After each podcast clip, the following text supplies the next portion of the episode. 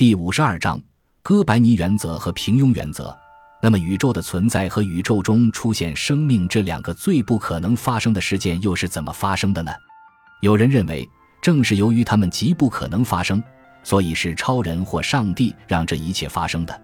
这个解释才显得很符合情理。但这样的解释是在回避问题，而不是解答问题。正如我所说，科学是用证据说话的。我们会观察四周。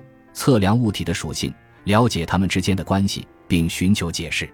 根据科学的一大基本原则，我们应该寻求简单而不是复杂的解释。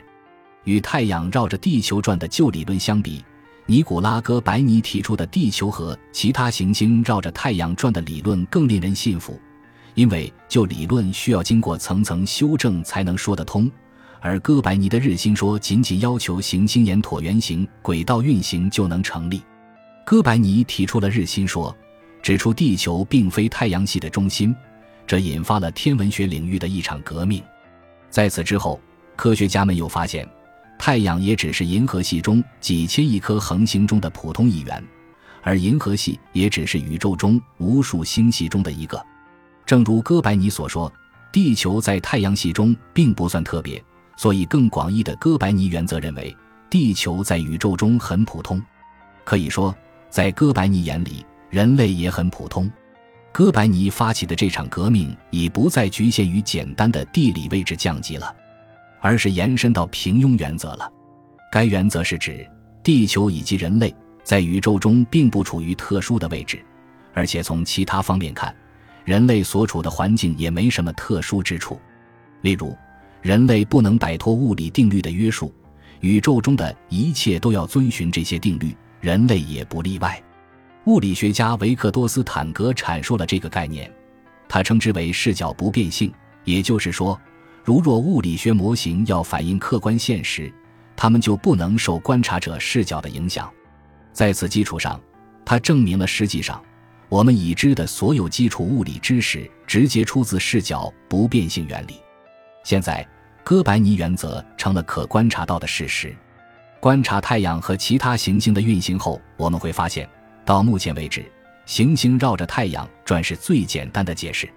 但若延伸到平庸原则，即人类不是特殊的生物，人类的环境也很寻常，你可能一时难以接受。但换个角度，你可能就容易接受了。顾名思义，普通的事物要比不普通的事物常见的多。当我们没有更多的信息或证据评判看到的事物时，我们不妨假设它们是普通的，因为常见的就是普通的。如果我搜集的骰子中有数千颗普通的，有两颗加重的，让你从中随机选出一颗，你认为你更有可能选出普通的还是加重的呢？从本质上说，我们这是在依据主观的相信程度对两种可能性赋予概率：一种可能性是人类环境是普通的。另一种可能性是人类环境是特殊的，而在骰子的例子中，一种可能性是选中一颗普通的骰子，另一种可能性是选中加重的骰子。这种为不同可能性赋予概率的原则被称为理由不充分原则或者无差异原则。既然我们没有理由认为你会选中特殊的骰子，那么我们就应该认为你选中所有骰子的可能性都是一样的。因此，你选中一颗普通的骰子的概率会更大。同样，我们应该假设适用于地球的物理定律也适用于宇宙的其他地方。这一假设很合理。这不是证据，也不是观察到的事实，而是在综合考虑概率和理由不充分原则后做出的推断。因此，我们从地球不是太阳系的中心开始推理，得出了我们日常遵循的物理定律并不特殊的结论。但问题远没有结束。